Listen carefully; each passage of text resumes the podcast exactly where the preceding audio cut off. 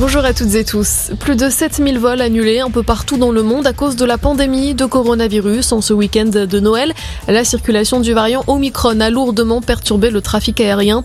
En France, 104 000 nouvelles contaminations ont été enregistrées hier, un record absolu. Dans le JDD, des professionnels de santé demandent le report de la rentrée scolaire et se disent même pour un retour du couvre-feu avant le réveillon du nouvel an.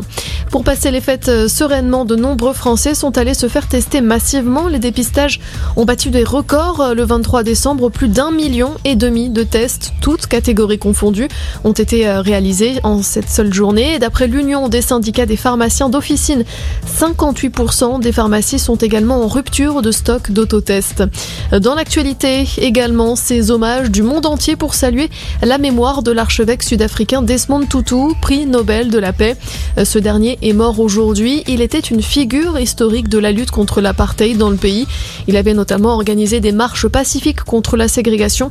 Le Premier ministre britannique Boris Johnson se souvient de sa bonne humeur irrépressible. Le Dalai Lama salue un grand homme. La fondation Nelson Mandela parle d'un être humain extraordinaire, un penseur, un leader, un berger.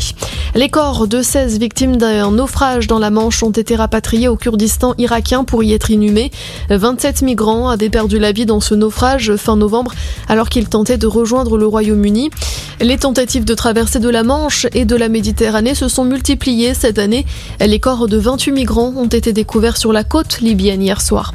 La Fédération française de football se penche demain sur les heures qui ont mené à l'interruption du match Paris-FC Lyon. Il y a dix jours, la commission de discipline devra trancher et prendre possiblement des sanctions.